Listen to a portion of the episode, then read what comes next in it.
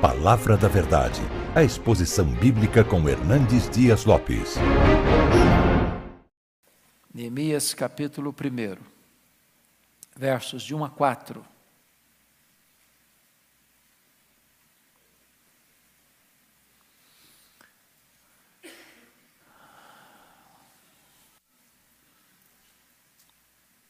Neemias capítulo 1, versos de 1 a 4.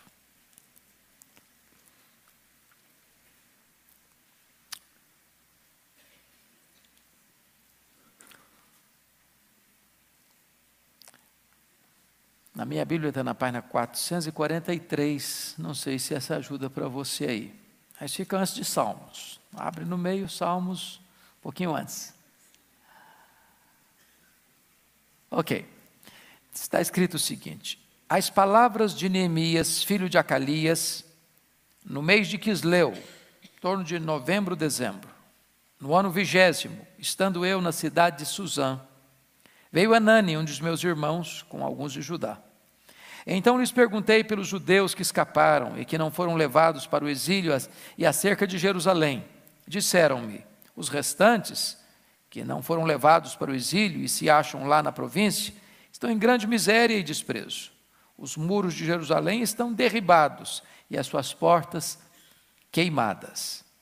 Tendo eu ouvido estas palavras, assentei-me e chorei, e lamentei por alguns dias, e estive jejuando e orando perante o Deus dos céus. Amém. Eu quero hoje conversar com vocês sobre o tema Neemias, um político que não se corrompeu.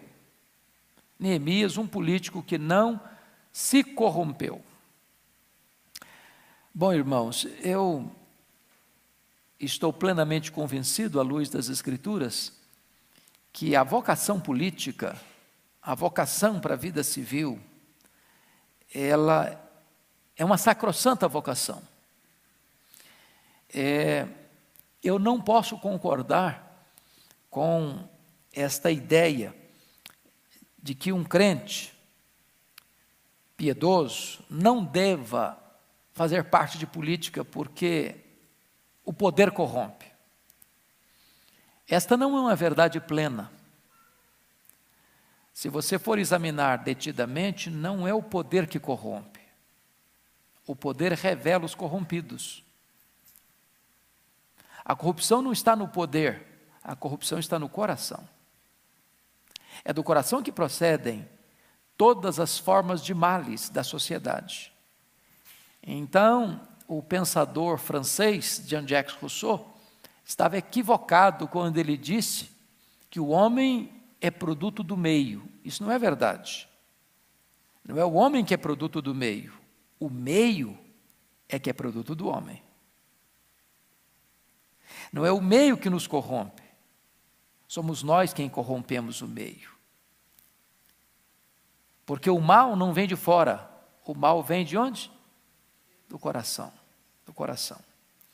Pois bem, eu gostaria que você pudesse então olhar à luz da Bíblia que houve homens de Deus no passado que ocuparam posições políticas, muito embora diferenciados do nosso sistema democrático. É o caso de José do Egito. É o caso do profeta Daniel, que foi uma espécie de primeiro-ministro na Babilônia, no Império Médio Persa. E é o caso de Neemias, que foi governador de Jerusalém. Eu queria que você pudesse entender isso comigo, porque no ano 586 a.C., a Babilônia cercou Jerusalém e levou o reino do sul, o reino de Judá, para o cativeiro. Isso depois de dois cercos anteriores, 606, 596. Mas a queda de Jerusalém se deu em 586. O cativeiro babilônico durou 70 anos. Portanto, o retorno da primeira leva de judeus da Babilônia com Zorobabel para a construção do novo templo deu-se em 516. Depois veio outra leva com Esdras para ensinar a lei. E agora com Neemias vem a terceira leva. Mas isso muito tempo depois, estou falando por volta aí do ano 444 a.C. Portanto, eu estou falando que a cidade de Jerusalém, desde sua queda, que aconteceu em 586 a 444, tem aí mais de 140 anos, que está debaixo de escombros, pedras reviradas, portas queimadas, muros caídos. E é nessa conjuntura que Neemias, que certamente nasceu no cativeiro, é claro, porque já tem mais de 120 anos que isso aconteceu, ele é um homem de muita importância, era copeiro do rei Artaxerxes, e era um cargo de confiança do rei, porque provava a comida do rei antes do rei ingeri-la, com medo de envenenamento. Quando ele, na cidadela de Suzã, recebe a visita de Anani, seu irmão, e ele tem o cuidado de perguntar para Anani: e aí, como é que está a nossa cidade lá, a cidade de Jerusalém? E os nossos irmãos lá que ah, não foram levados para o cativeiro, como é que é a situação deles lá, que ficaram? E Anani então dá uma informação para Neemias. E a partir dessa informação, tudo muda na história de Neemias, na história de Israel. Então eu queria que você olhasse comigo é, algumas lições aqui deste político que não se corrompeu. Bom, dizer para vocês que nós estamos vivendo um momento tão crítico do Brasil é chover no molhado, não é verdade? Eu fico com o coração apertado, que eu amo política, acompanho a vida política da nossa nação, e o meu coração às vezes aperta, porque você parece que não está quase encontrando mais as exceções, as ilhas de integridade, neste mar de corrupção. Ah, você não pode dizer, não, esse partido político é, é incorrupto. Esse não, esse nunca teve uma mácula, uma mancha. Ou, ah, não, essa ideologia aqui partidária, essa é completamente ilesa de qualquer suspeita. Nós estamos vivendo esse drama. Né? Ah, das CPIs, ah, as CPIs dos anãos do orçamento, ah, escândalo das ambulâncias, o mensalão, o petrolão. Hoje filmes são feitos, né? Sobre a Polícia Federal, agora uma série do Netflix, ah, o mecanismo, e tudo isso trazendo à tona a, a, a, os porões não muito ah, limpos da, da, da política brasileira. Nós estamos quase que nas vésperas de uma importante decisão do Supremo Tribunal Federal. O Brasil todo está de olhos voltados para aquela decisão da próxima quarta-feira. O Brasil está sendo convocado às ruas para o dia de amanhã, uns a favor, outros contra qualquer das posições que o Supremo Tribunal Federal tomar. Vai ter gente a favor, vai ter gente contra. De certa forma, nós estamos vivendo aí esse grande drama. Não só no Brasil, a situação política complexa no mundo inteiro. E a grande pergunta é: será que hoje, século 21, é possível você pensar num político que não se corrompe? E eu queria que então nós olhássemos para o passado para encontrar essa resposta. Neemias, um político que não se corrompeu. Em primeiro lugar, Neemias, um político que tem coragem de fazer perguntas. Confira comigo os versos 1 e 2. É o mês de Quisleu, é o ano já vigésimo, estando eu, diz ele, na cidadela de Suzã, que era a cidade de férias do rei Artaxerxes. Quando veio Anani, um dos meus irmãos, com alguns judaus, então lhes perguntei pelos judeus que escaparam, que não foram levados para o exílio, e acerca de Jerusalém. Agora, notem vocês que fazer perguntas é muito perigoso. Cuidado, cuidado ao fazer perguntas. Sabe por quê? O irmão André escreveu um livro, um comentário de Neemias, ele diz o seguinte: que quando você faz perguntas e você recebe respostas, ao receber a resposta e tomar ciência do que está acontecendo, Deus está, nesse momento, levantando você para ser resposta da solução desse problema que você está tomando conhecimento. Foi porque Neemias perguntou e porque ele ouviu o relato do que estava acontecendo, é que nesse momento Deus o chama para a grande missão de ser o restaurador da cidade de Jerusalém. O que é, que é vocação?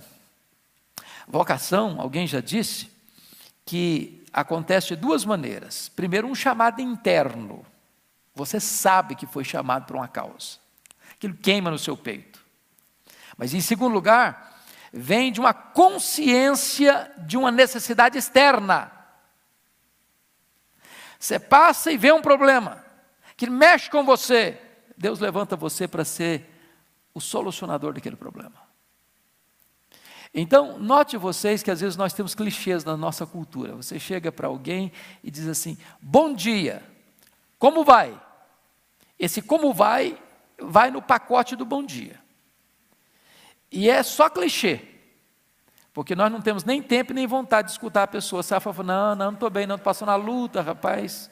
Não, não, não, esse problema é seu, não quero saber disso não. Então, como vai é um clichê. Porque quando você pergunta como vai, pressupõe que você quer ouvir. E ao ouvir, você se torna responsável para ajudar essa pessoa a resolver esse problema. Então não faça perguntas se você não quer se envolver. E ao receber respostas, você se torna responsável para ser um instrumento de Deus na solução desse problema. Agora, note você que ao fazer perguntas, você se identifica com o problema e com as pessoas que estão sofrendo o problema. Aqui começa a história política de Neemias. Não tem político que não se corrompe alienado. Um político alienado não é um político. Um político que não sente os fardos do seu povo, o peso que oprime o seu povo, ele não é um político. Ele é um explorador, ele é um aproveitador. E não um servo do povo, não um diácono do povo, não um servidor público. Segundo lugar, Neemias, um político que diagnostica o problema do seu povo. Olha comigo qual foi a resposta do verso 3. Disseram-me: os restantes que não foram levados para o exílio e lá se acham, ou se acham lá na província, estão em grande miséria e desprezo. Os muros de Jerusalém estão derribados e as suas portas queimadas. Então, essa informação aqui, para nós, talvez não tem muita coisa a ver, mas para aquela realidade cultural, tinha tudo a ver. E aqui tem quatro sintomas que vão ajudar Neemias a fazer o diagnóstico da situação da cidade para a qual ele vai ser chamado para ser governador. Primeira coisa que ele nota: muros caídos. O que significa isso? As cidades da época eram cidades amuralhadas. Não tinha um serviço policial tão complexo e tão importante de segurança como temos hoje. Então, o que, que acontecia? As cidades eram muradas, se colocava um guarda em cima da, do muro, porque ao longo do muro se faziam torres de vigia, e esse guarda que ficava em cima do muro é quem tocava a trombeta anunciando o povo de um possível ataque do inimigo. Então o povo se reunia, se resguardava, se preparava. Então, quando eu disse que a cidade está com os muros caídos, o que significa? Em primeiro lugar, falta de segurança pública. A cidade está desguarnecida. A cidade está vulnerável. A cidade está exposta a ataques e a violência. Agora, pensem comigo num quesito assim de prioridade, qual a maior preocupação do brasileiro? Não vou nem falar do estado do Rio de Janeiro, não. A maior preocupação do brasileiro hoje é segurança. Você tem medo de sair de casa. Você bota tranca, você bota cerca elétrica, você bota cachorro bravo no quintal. Alguns que podem blindam os carros. Nós estamos vivendo esse drama da insegurança. Segunda coisa, portas queimadas a fogo. O que significa isso para nós? Hoje nada. Naquele contexto lá, os juízes julgavam as causas do povo na porta da cidade, ou nas portas da cidade. Quando diz que as portas estão queimadas, significa que o poder judiciário está desmantelado e não tem condições de agir. Ou seja, não tem sistema legal, não tem amparo legal, não tem exercício da justiça. Não só a cidade está é, vulnerável, sujeita a ataques, sem qualquer capacidade de resistência, mas também não existe uma lei que está governando, que está regendo, não existe um sistema judiciário que mantenha a ordem pública em funcionamento. Bom, quando o próprio Poder Judiciário está é, sem funcionar da forma que deve funcionar, então o povo se sente de fato muito inseguro. Você pensa que é assim no Brasil hoje? Não é isso que estamos também assistindo hoje? Onde às vezes aquelas instâncias mais altas é que geram mais tensões no povo brasileiro? Mas o que mais ele, ele diagnostica? Notem vocês que ele está dizendo o seguinte: é, estão em grande miséria. E significa que o povo está entregue o quê? A pobreza e mais a exploração.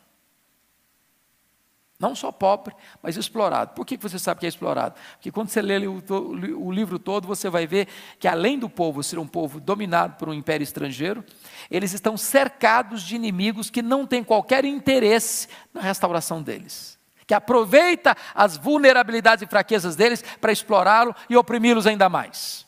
Mas há uma informação aí mais grave. É, eles estão em grande miséria, mas o quê? E Desprezo. Meus irmãos, desprezo é pior do que miséria.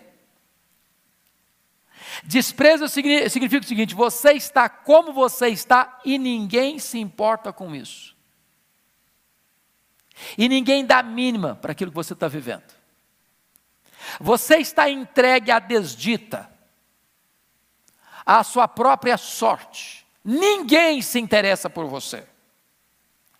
Então, Notem vocês que é isso que Neemias diagnostica. Um político é alguém que tem essa capacidade de fazer a leitura do que o povo está vivendo.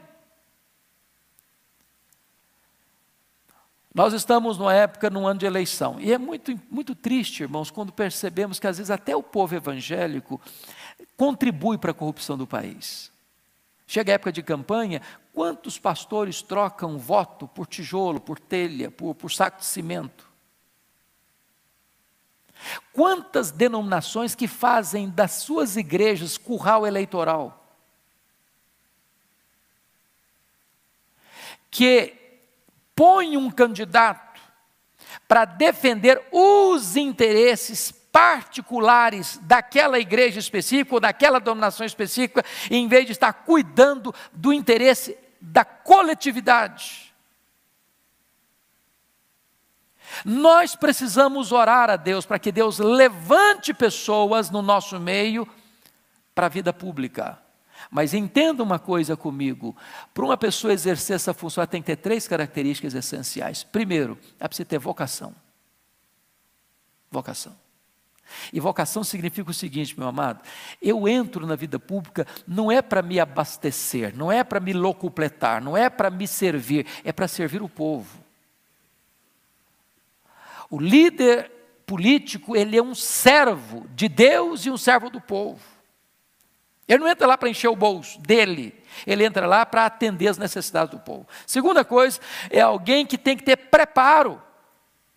Porque às vezes as pessoas até se levantam no meio evangélico, mas são as pessoas menos preparadas. E se não tiver preparo, vai ser inocente e útil, vai ser massa de manobra. Terceira característica de um político: ele tem que ter uma ética,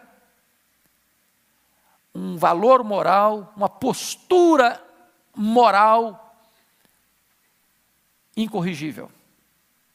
E é preciso ter uma ética que não transige nem com a pressão, nem com a sedução do poder. Então, notem vocês que o problema não era só antigo, o problema também é contemporâneo. Terceira característica de Neemias, um político que não se corrompeu. Neemias, um político que ora e age. Olha comigo o versículo 4.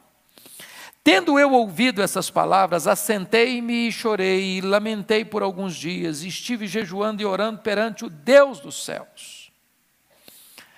É claro, meus amados irmãos, que nós não estamos dizendo que um político, no contexto de um, de um, de um país laico, ah, ah, que não seja, vamos dizer, um evangélico, não possa ser um político de projeção. Não estamos dizendo isso.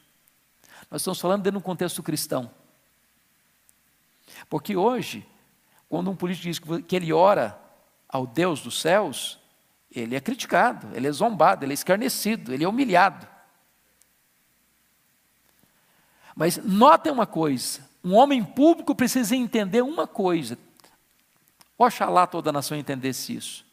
Que toda autoridade constituída, desde o presidente da República, Senado Federal, Câmara de Deputados Federais, deputados estaduais, prefeitos, vereadores, todos eles, ministros de Estado, secretários de algumas pastas, todos, todos, todos estão debaixo da autoridade de Deus. Debaixo da autoridade de Deus. São ministros de Deus. Sabe o que significa a palavra ministro lá, no, lá em 1 Coríntios 13? Diáconos. Todo político tinha que entender isso, ele é um diácono de Deus para servir ao povo. Para servir ao povo. Então, é alguém que teme a Deus, que ora a Deus, que reconhece a soberania de Deus, que Deus dirige a história. Segundo, um líder sabe que Deus é quem abre portas, quem provê os recursos, desperta o povo, livra do inimigo e dá a vitória. Se você lê o livro de Neemias, você nota o seguinte: ele fala com Deus, depois ele fala ao rei Artaxerxes, depois ele busca a ocasião certa para buscar recursos. Ele é alguém que tem habilidade de falar com os céus e falar com a terra, de falar com Deus e falar com os homens, capacidade de orar e capacidade de agir. Porque orar sem agir não é certo, agir sem orar também não é certo. As duas coisas precisam caminhar juntas. Foi isso que Neemias fez. Olha comigo aí, capítulo 2, capítulo 2, versículo 4. Quando ele vai conversar com o rei, é, ele vai servir ao rei e ele está triste, diante da informação que recebe. E aí, o rei pergunta para ele: por que, que ele estava triste se ele não estava doente? Ele responde no versículo 3: Como não me estaria triste o rosto se a cidade onde estão os sepulcros de meus pais está assolada, tem as portas consumidas pelo fogo? Disse-me o rei: Que me pedes agora? Olha que coisa interessante. Então orei ao Deus dos céus. Sabe aquela oração relâmpago? Preste atenção. Ele pergunta assim: O que você quer que eu faça agora? O que você me pede? Não, pera um pouquinho lá, eu vou entrar no quarto, vou orar primeiro, depois eu venho responder o Senhor. Não dá para fazer isso. É agora, meu filho, ó. É aquele momento que você faz uma oração assim de 10 segundos. E você não verbaliza a oração, você pensa a oração. Porque Deus lê pensamento. É aquele momento em que eu sou dependente de Deus. Agora esse homem vai ter uma ação e eu preciso que Deus toque o coração dele para que essa ação dele seja a ação que espelhe aquilo que o povo precisa e que traga glória para o nome de Deus. Ação e oração, oração e ação. Notem mais. Neemias, quarto lugar. Um político que não se corrompeu é um homem que tem discrição e encorajamento. Por favor, olha comigo capítulo 2, versículo 12.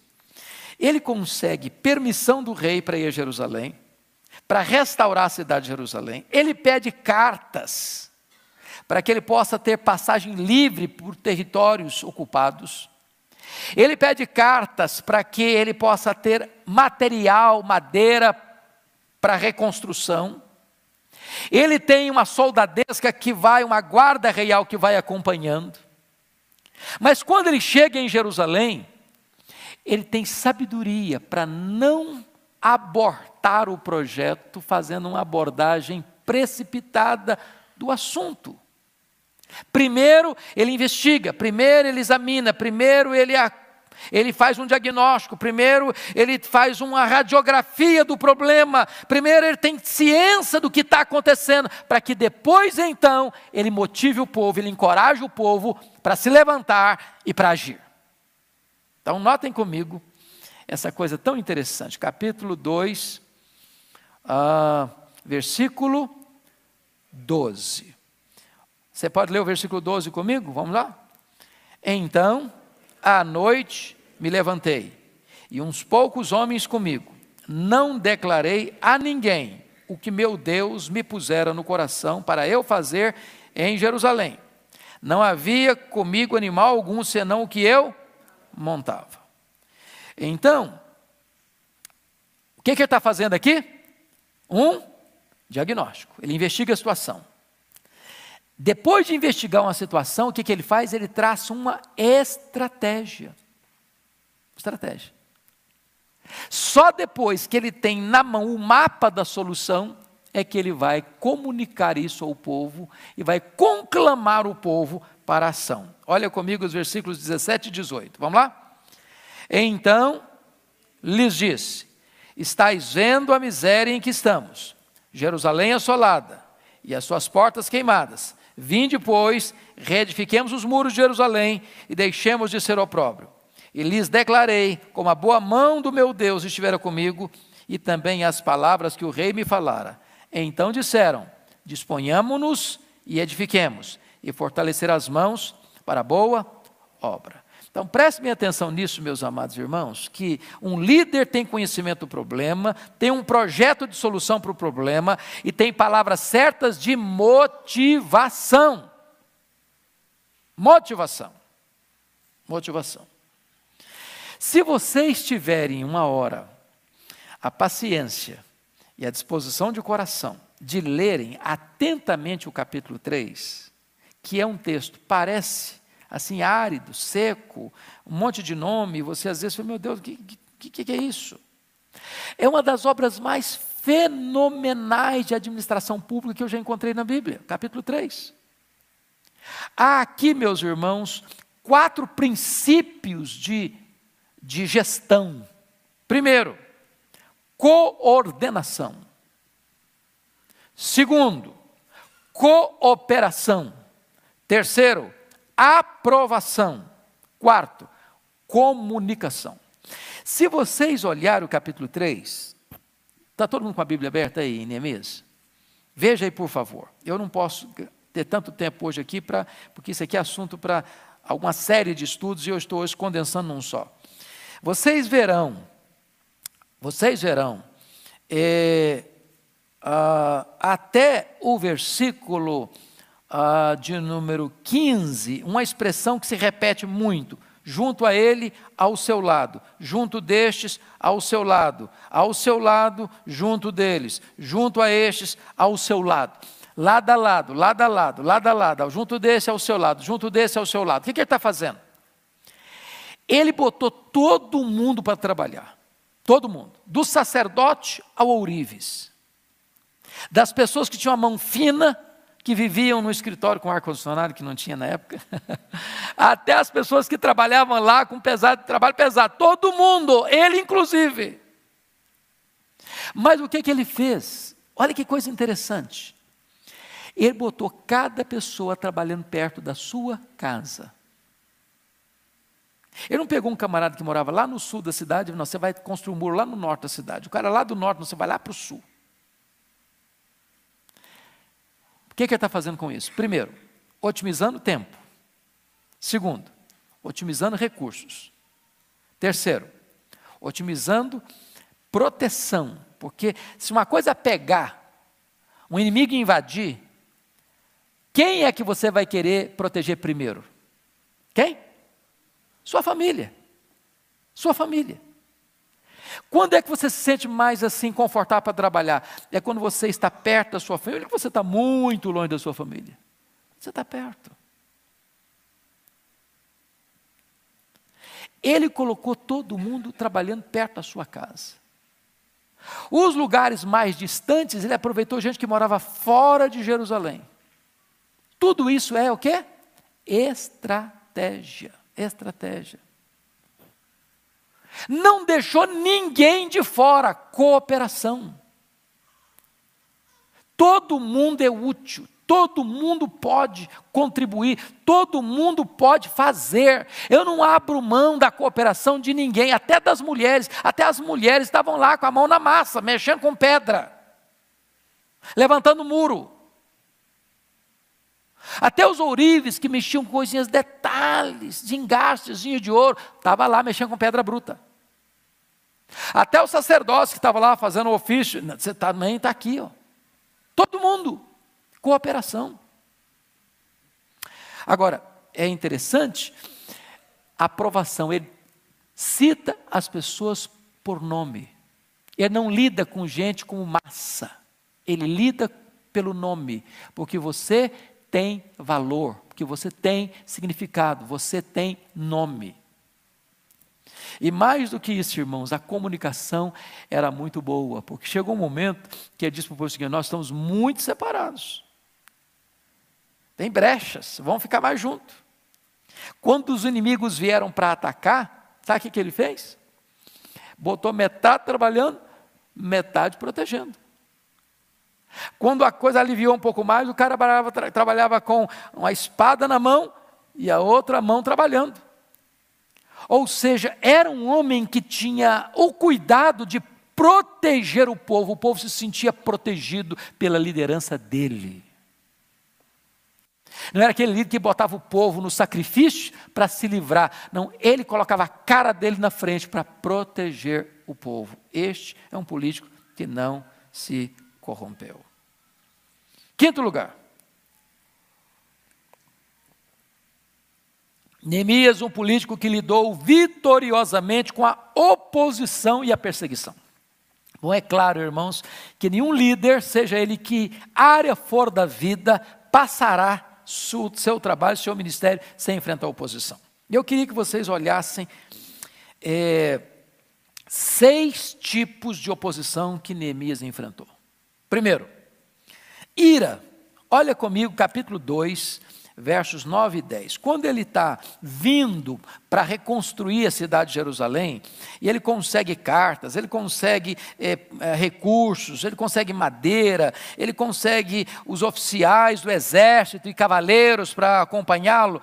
Olha aí o que está escrito no versículo 10, 2,10. Leia comigo. Disto ficaram sabendo Sambalá, o Eronita, e Tobias, o servo amonita e muito lhes desagradou que alguém viesse a procurar o bem dos filhos de Israel. Tem gente que não vai ficar feliz se você estiver bem. O bem do povo é o mal para alguns. Pode ter certeza disso. A crise sempre vai interessar a algumas pessoas. A miséria do povo sempre vai abastecer alguns interesses subalternos. Podem ter certeza disso. Olha mais ainda comigo, capítulo 4, versículo 1. Tendo Sambalá ouvido que edificávamos o muro, ardeu em ira e se indignou e escarneceu dos judeus. Então preste atenção que quando você está restaurando a nação, quando você está trabalhando para que a nação seja reerguida, levantada e reestruturada, alguém vai ficar muito irado com isso, porque não vai poder se aproveitar para se abastecer, para se locupletar. Segundo tipo de oposição que Neemias enfrenta, desprezo. Olha comigo 2,19. 2,19. Quando ele conclama o povo a se dispor e edificar e fortalecer as mãos para a boa obra, olha o que está escrito no 2,19. Porém, Sambalau Eronita e Tobias, o servo Amonita, e Gesem, o Arábio, quando souberam, zombaram de nós e nos desprezaram. E disseram: Que é isso que fazeis? Quereis rebelar-vos contra o rei? Meus irmãos, a zombaria é um negócio complicado. Você está fazendo a coisa certa, com a motivação certa. E as pessoas estão zombando de você, fazendo o quê? Criticando e julgando as suas motivações. O crítico tem síndrome de Deus. O crítico, ele não julga só as suas ações, ele julga as suas intenções, porque só Deus conhece o coração, mas o crítico acha que conhece também. Então ele vai dizer para você que está fazendo a coisa certa, com a motivação certa, que a sua motivação não é boa, que você está, na verdade, é conspirando. Neemias tem que enfrentar isso. Olha aí o capítulo 4, versículo 2 e 3. Então falou na presença de seus irmãos e do exército de Samaria e disse: Quem está falando isso é o Sambalá. Ah. Que fazem esses fracos judeus? Permitir-se-lhes a isso? Sacrificarão? Darão a cabo darão cabo da obra num só dia, renascerão a casa dos montões de pó, as pedras que foram queimadas. Estava com ele Tobias o Amonita e disse: Ainda que edifiquem, vindo uma raposa, derribará o seu muro de pedra. Você percebe que isso é uma palavra de quê? Desprezo. Isso é um povinho. O que, que é isso? Estão pensando o quê? que eles vão conseguir sair das, dos escombros. O murozinho que eles vão levantar aí vai ser tão fajuto que passando uma raposa derruba. Você percebe? A atitude de humilhação, de zombaria, de escarnecimento. Terceira arma, terceira oposição, boataria. Olha o capítulo 4, versículo 11 comigo. Disseram, porém, os nossos inimigos: nada saberão disto, nem verão, até que entremos no meio deles e os matemos, assim faremos cessar a obra. Quando os judeus que habitavam na vizinhança deles, dez vezes nos disseram: de todos os lugares onde moram, subirão contra nós. Você percebe o que está acontecendo aqui? Tem gente que está trabalhando ali no limite, na cerca deles, e eles estão dizendo: nós vamos chegar lá, nós vamos matar, nós vamos fazer, nós vamos acontecer, enchendo o ouvido de quem está ali no muro, ali pertinho deles. Para quê? Para que aqueles que estão ouvindo essas conversas fossem lá e buzinassem no do povo: nós vamos ser atacados, eles vão nos matar, eles vão arrebentar com a gente, vão quebrar com a gente. Não, desestabiliza o povo, tira o moral do povo, tira o ânimo do povo. Isso se chama de boataria é você espalhar uma conversa meio enviesada para desestabilizar, para tirar o foco. Para tirar o foco. Mas notem mais, você vai perceber no 4,7 é,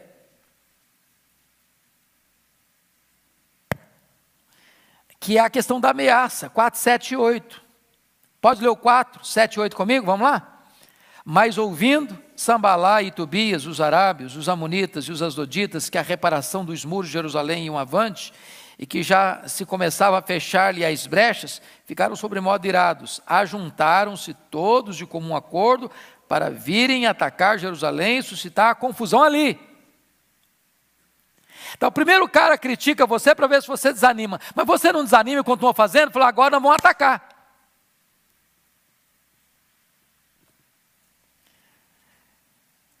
Pois bem, vamos partir para o penúltimo oposição. Diálogo, capítulo 6, versículo 2. Olha aí, que coisa interessante. Sambalá e Gesem mandaram dizer-me: Vem, encontremo-nos nas aldeias, no vale de Ono, porém tentavam fazer-me mal. Olha a resposta de Neemias no verso 3. Enviou-lhes mensageiros a dizer: Estou fazendo uma grande obra, de modo que não posso descer. O inimigo nunca é tão perigoso quando ele chama você para sentar à mesa para um acordo, para uma conversa informal. Tudo se resolve ao redor de uma mesa. Aí tudo vira pizza. Cuidado quando o inimigo chama para dialogar.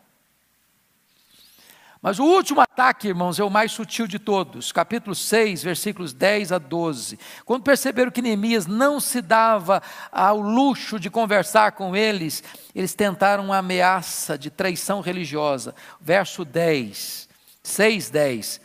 Tendo eu ido à casa de Semaías, filho de Delaías, filho de Metabel, Metabel que estava encerrado, disse ele: Vamos juntamente à casa de Deus, ao meio do templo, e fechemos a, as portas do templo, porque virão matar-te, aliás, de noite, virão matar-te. Porém eu disse: Homem como eu fugiria? E quem há como eu que entre no templo para que viva? De maneira nenhuma entrarei. Eles estão aqui armando uma traição, uma trama para empurrar Neemias para dentro do templo, e ele não era sacerdote ali, não era o lugar de se esconder. Se ele fosse lá se esconder, eles tinham de que acusá-lo depois. Então o inimigo ele tenta levar você para o seu território espiritual para destruir você lá dentro do seu próprio território. Tudo isso esse líder enfrentou. Se você perceber como é que ele enfrentou, tudo com oração. Segundo, com integridade. Terceiro, chamando o povo para se unir e trabalhar. Neemias, um político que não se corrompeu. Sexto lugar, um político que sabe lidar com os ataques que vêm de fora e com as, as pressões que vêm de dentro. Agora preste atenção aqui. É para mim essa é uma das coisas mais incríveis desse livro. Porque às vezes você pensa que o problema de um líder é só os problemas de fora para dentro, dos inimigos da obra. Mas os piores problemas de um gestor público ou de um líder espiritual não vêm de fora, é fogo amigo. É quando o problema está aqui dentro. E qual era o problema que estava dentro? Eu chamo a sua atenção para isso. Qual o problema de dentro? Chamava-se usura. Usura. O que é usura, irmãos? Usura é quando você aproveita uma crise para se abastecer da crise. Então o que está acontecendo? Esse povo está com os muros quebrados, as portas queimadas, grande pobreza e miséria e mais o quê? Desprezo. Então esse povo não tem dinheiro, esse povo está passando uma magrela, mas tem gente que consegue sobreviver na crise, não tem? Tem. Então o que, que acontece? Vamos fazer a obra, vamos, todo mundo, pobre, rico, todo mundo, gente que tem título e gente que não tem título, gente que trabalha na agricultura, gente que trabalha na cidade, ou todo mundo. Só que na hora que a coisa pega mesmo, os mais carentes não tinham comida para botar na panela para comer. Aí o que, que acontecia? Ia lá no irmão que tinha dinheiro, falou: Meu irmão, estou passando necessidade. Aqui, ó, custa tanto, você vai me pagar tanto de juro. Juros altíssimos. Aí não tinha o que pagar, falou: Bom, você penhora a sua casa. Aí penhorou a casa, não tem mais a pagar. Agora você penhora seu filho, vai ser meu escravo. E de repente o processo da opressão começa dentro de casa, do judeu oprimindo o judeu. Percebeu? Eles estão aproveitando a miséria, a pobreza do seu povo para se abastecer, ficar mais rico ainda. Porque quando o cara está com fome, ele faz negócio que quiser. Quanto de juro? É tanto. Eu tenho que pagar, porque senão eu morro de fome. Olha o que está acontecendo, capítulo 5. Ele vai enfrentar isso. Qual o problema que o povo está enfrentando lá? Primeiro problema, fome. Fome. Versículo capítulo 5 e 2. Foi grande, porém, o clamor do povo e de suas mulheres contra os judeus, seus irmãos, porque havia os que diziam: Somos muitos, nós, nossos filhos, nossas filhas, que se nos dê trigo para que comamos e vivamos. Ô, gente, eles não estão pedindo luxo, estão pedindo pão. Fome é o problema deles. Além da fome, tem outro problema. Outro problema. Qual o problema? Dívidas. Olha o verso 3. Também houve os que diziam: as nossas terras, as nossas vinhas e as nossas casas hipotecamos para tomarmos trigo nessa fome.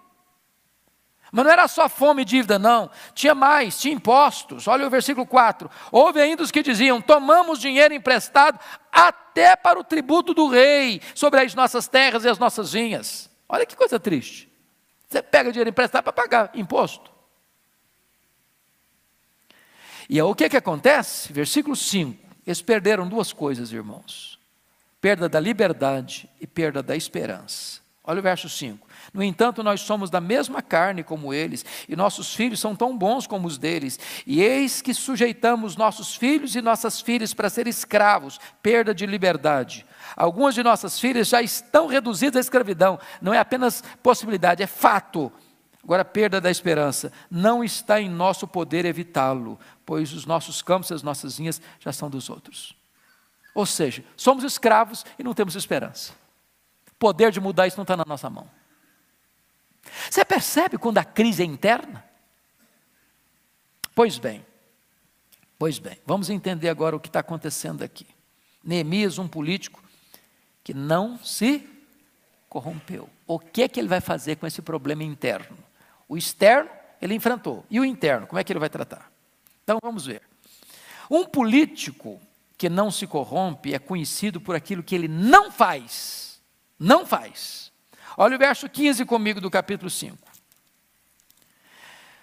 Mas os primeiros governadores que foram antes de mim oprimiram o povo e lhe tomaram pão e vinho, além de 40 ciclos de prata, até os seus moços dominaram sobre o povo. Porém, eu assim não fiz, por causa do temor de Deus. Então, o que, que ele está dizendo? Ele não segue o caminho dos políticos oportunistas que viveram antes dele. Os oportunistas exploraram o povo, saquearam o povo, exploraram o povo. Eles dizem, eu não vou ser assim. Então há esperança, irmãos, de mesmo numa história de corrupção no Brasil, desde o Brasil colônia, passando pelo Brasil império, depois para o Brasil república, há esperança que Deus possa levantar gente honesta. Há esperança. Há esperança. Eu não fiz assim. Eu botei um ponto final nessa hemorragia, nessa sangria. Agora, notem mais. Ele, ele não permite esquemas de corrupção no seu governo. Versículo 15, parte B. É, além de. Até os seus moços dominavam sobre o seu povo. Ou seja, não apenas quem está governando oprimia, mas os seus escalões nomeados, primeiro escalão, segundo escalão, terceiro escalão, estava também pronto para saquear o, o povo. Eu não fiz e não permito que os meus moços façam. Eu não faço e não permito que quem eu constituo no meu governo também contribua por esse processo de corrupção. Olha o versículo 16. Ele não aproveita a miséria alheia para se enriquecer. Olha o verso 16: Antes também na obra deste muro fiz reparação e terra nenhuma compramos. Sabe o que ele está dizendo? Terra nenhuma compramos? Eu não aproveitei o sufoco do camarada, a magrela que ele estava passando, o desespero que estava passando, precisando comprar pão e comprar a terra dele na hora do desespero dele. Eu não fiz isso. Eu não aproveitei a miséria do outro para oprimi-lo, para aproveitar da miséria dele. Esse é um líder que não se corrompe. Será que nós temos esse tipo de gente? Eu dá vontade de votar no Neemias, não dá não? Hã? Estou começando com vontade de lançar esse cara como candidato. Agora, vamos ver o que, que ele faz. O que, que ele faz? Primeira coisa, ô oh, irmãos, isso é maravilhoso. Ele aproveita uma hora de crise e faz dela uma hora de oportunidade. Versículos 13 e 14. Olha que coisa interessante. Primeiro vamos dar uma olhadinha o que, que ele vai fazer versículo, ah, versículo capítulo 5, versículo 8, ele, ele chama atenção, porque o versículo 6, aliás, 5, 6, ele diz: Ouvindo, pois, eu o seu clamor, o clamor do povo, e, e, estas palavras, muito me aborreci. Tem hora que um líder precisa ficar com raiva. Tem ira santa, sabia? O cara não pode ser pastel demais, não. É, cara, pastel demais não serve. O cara tem que ter sangue nas veias. Me aborreci com esse negócio. E é o que ele faz no versículo 7: repreendi os nobres e os magistrados, e diz para eles: sois usurários, cada um para com o seu irmão, e convoquei contra eles um grande não convocou a favor deles, não, contra eles. Vão chamar um ajuntamento aqui, é contra esses caras, que estão aproveitando a miséria do povo para explorá-lo ainda mais. Aí o que, que ele fez mais? Olha aí, versículo 11: restituí-lhes hoje. Não é daqui a um mês, depois que fizer uma análise melhor, não. Hoje, restituí-vos hoje, vos peço. As suas terras, as suas vinhas, os seus olivais, as suas casas, como também o centésimo do dinheiro, do trigo, do vinho, do azeite, que exigis deles. para com essa exploração, para com essa usura, para com essa exploração. Ele está puxando o tapete desses líderes corruptos, que se enriquecem com a miséria do povo. Qual o resultado disso? Versículo 12.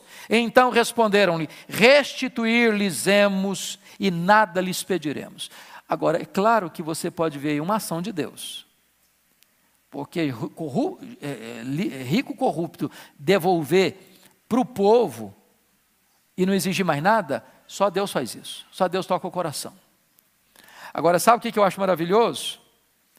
Versículo 13. Ô oh, irmãos, depois que é, ele convoca este ajuntamento contra esses usurários, diz que o resultado disso, olha o parte, versículo 13, parte B, e toda a congregação respondeu: Amém! E louvaram o Senhor, e o povo fez segundo a sua promessa.